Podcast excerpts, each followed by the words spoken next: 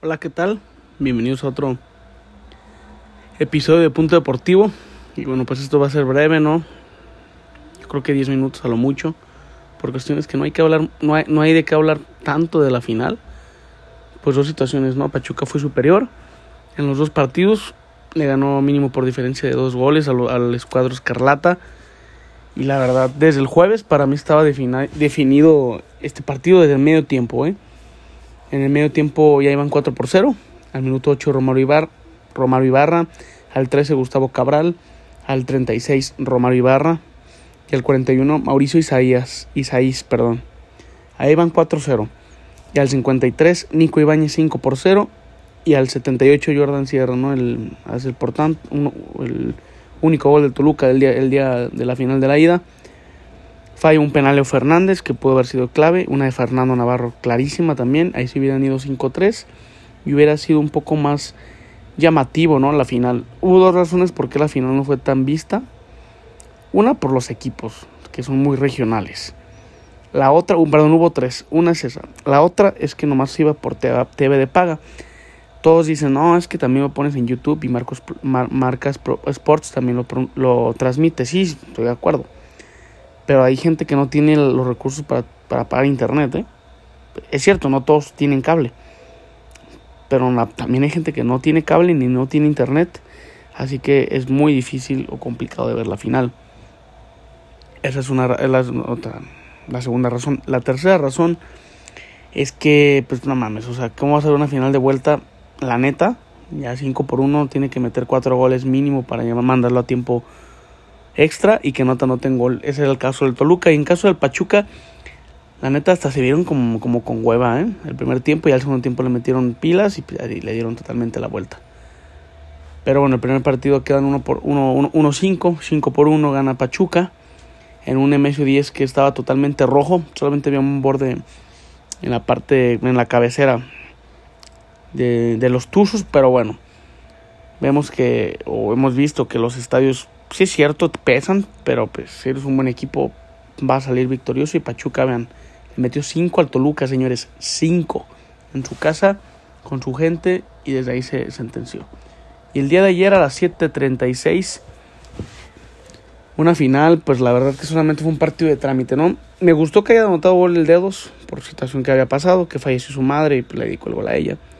Me gustó mucho esa situación, yo conozco al dedos en persona Obviamente no, le hablo ni nada, pero me, tomé una foto con él y muy amable, me cayó bien, así que no es un jugador que, que sea problemático, que sea mala leche, profesional, nunca se ha, se ha visto envuelto en situaciones extracanchas. Cuando me lo encontré fue en un hospital para fue en Navidad, me acuerdo que fuimos a un hospital de niños con cáncer, con enfermedades muy difíciles y a entregar a entregar juguetes y ahí estaba él, él llegó con unas que seis bolsas no recuerdo cuántas eran, pero llegó con varios juguetes. Y habla bien de él, ¿no? Que ayuda a las personas. Y por eso me dio gusto que, anotara gol. Y que se lo dedicara a su madre, ¿no? Que, que pues yo creo que ha de ser muy difícil. Gracias a Dios no me ha pasado, pero siento que ha de ser muy, pero muy complicado.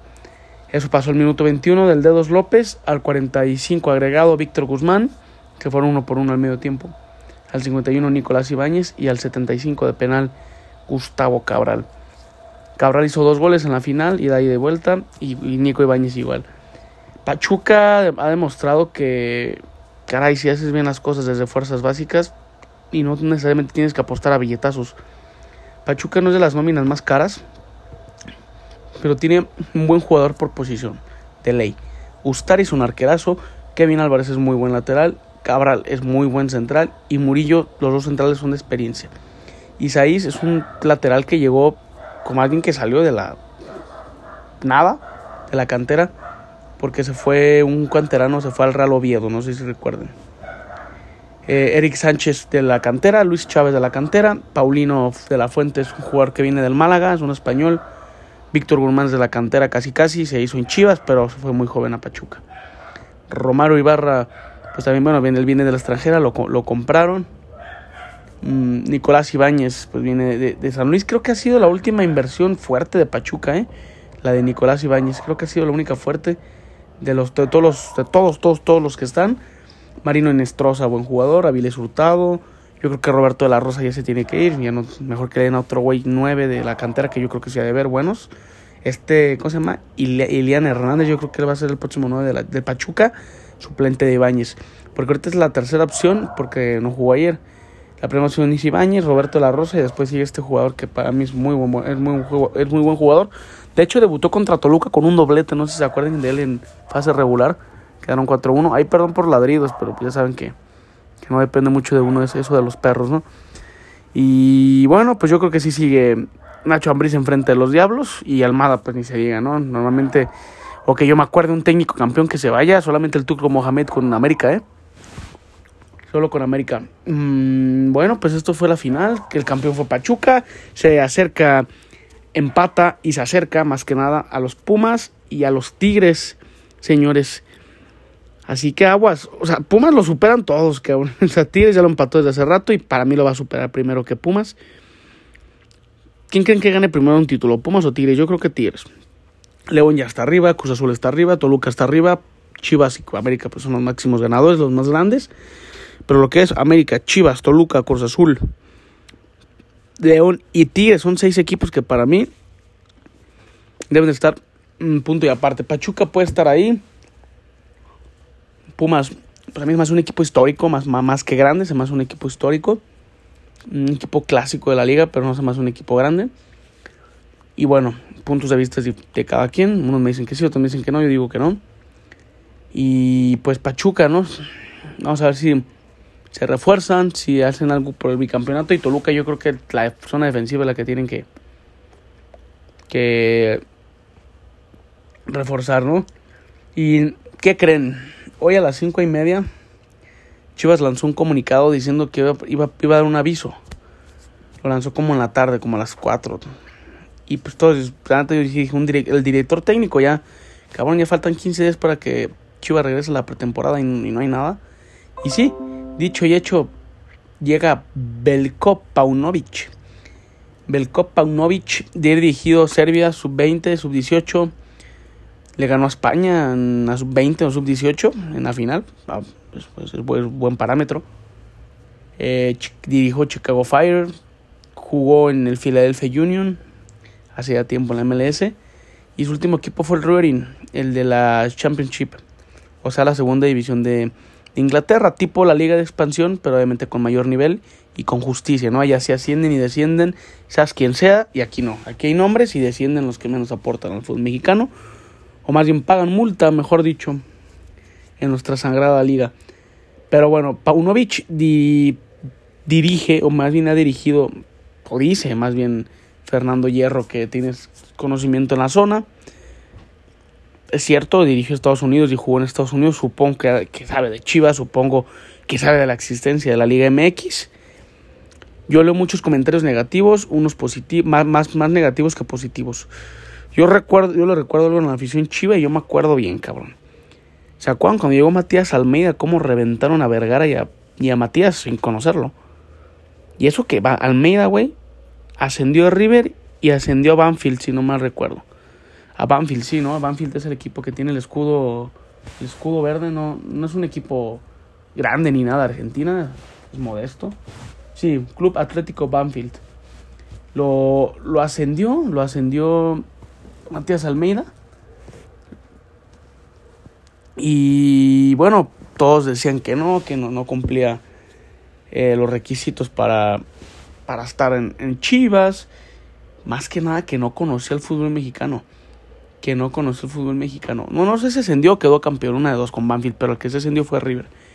Pero bueno, todos decían eso, que no cumplía con los requisitos, que no, que no cumplía con el perfil, que no conocía el fútbol mexicano y la verdad pues no lo conocía, güey. Yo, o sea, Almeida todo su tiempo fue en Sudamérica y en Europa a jugar y, dirigir, pues apenas le dio la oportunidad el AEK de, Grecia, no sé si se pronuncia así, pero bueno, así se escribe. Así que yo creo que, pues dale beneficio a la duda, ¿no? Es cierto, Chivas no está para experimento. Todos pensábamos en el video cuando publicaron que iba a ser el turco Mohamed, incluyéndome, güey. O, o Celades, ¿no? El que había dirigido al, Valencia, el español. Pero no fue así. Se dice que Celades no llegó por temas familiares, que la familia no quería venirse a México. Y pues con justa razón, imagínate, güey, pones Guadalajara, Jalisco, México. ¿qué te va a parecer, güey? No te va a parecer los arcos, no te va a parecer Andares, no te va a parecer... O más bien, sí te va a parecer Andares, pero la violencia, no lo bonito. Te va a parecer las balaceras, te va a parecer toda la inseguridad que vive el Estado. Y pues yo creo que sí se la piensan, güey. Aparte es otra cultura, otro horario, otra moneda. O sea, es, un tema muy complejo. Pero bueno, Paunovic es el nuevo, este serbio es el nuevo director técnico de las Chivas. La verdad no leí por cuánto tiempo, pero supongo que puede ser por dos años, ¿no? Normalmente firman a los técnicos por eso. Solamente Pumas firma Rafa, firma Rafa Puente Jr. y por seis meses. O sea, te quiero entender que no confío en ti, güey. Este, es que el próximo semestre de enero a julio, lo que es el clausura 2023, va a ser un desastre para Pumas. Váyanse idealizando otra vez. Si con el INI se sentían que no tenían refuerzos, con este cabrón no van a tener nada. Porque bueno, con todo respeto, no, no quise ofender a Rafa, más bien con, e, con, esta, con este técnico no van a obtener nada. ¿Por qué razón? Porque pues este güey es de amarrarse el cinturón, ¿no? En Atlas así lo hizo, en Querétaro, en Lobos, en Chivas estuvo en la parte de dirigencia, no, no técnica, dirigencia tipo director deportivo, con Palencia. Pero bueno, ya anunciaron dos técnicos nuevos. de este la soy Paunovic a Chivas y Rafa Puente Jr. a Pumas. Es oportunidad de oro, güey. Si hace un buen papel Rafa Puente con Pumas, de que mínimo, no sé, no te va a ser campeón. Pumas no, no tiene para ser campeón, güey. Pumas máximo llega a repechaje para mí. Y ni eso a veces. ¿eh? En el torneo pasado, qué desastre y con qué, qué equipazo. Bueno, no, qué equipazo, pero tiene buen equipo. Así que vamos a ver qué sucede con los Pumitas de Rafa Puente Jr., caray. Yo leía comentarios que quién está peor, si Chivas o Pumas. No mames, güey, pues Pumas, güey. Chivas ya tiene un pinche director deportivo. Es cierto, el doctor Mejía Barón, sabe mucho fútbol. Pero bueno, Chivas tiene a Fernando Hierro tiene nueva sangre que quiere, quiere aportar al fútbol mexicano, ¿no? Es cierto, no conoce. El a lo mejor no conoce al 100% del fútbol mexicano. Pero Chivas contrató a, ojo, a Bucetich, ya conoce al fútbol mexicano. Cadena conoce a la expansión. Marcelo Michel Año ha tenido toda su vida en Guadalajara viviendo, así que sí conocía. Dirigió el Necaxa y el Zacatepec, así que sí conocía el fútbol mexicano. Tomás Boy en paz descanse, experto en fútbol mexicano. Luis Fernando Tena, ni se diga, el director técnico que, ha logrado la cosa más importante a nivel selección. Luis Fernando Tena, la medalla de oro de 2012 de Londres. Contrató a Cardoso, que había dirigido Toluca y a Querétaro, y nada, cabrón. Contrató a Almeida, y ven lo que pasó. O sea, yo, yo, yo a lo, el, el, proyecto contratar a un extranjero que no sepa mucho el fútbol mexicano ha funcionado, o funcionó con Almeida. Puede ser que funcione con Paunovic. A lo mejor ahí va, por ahí va, ¿no? Por ahí va, piénsenle un poquito.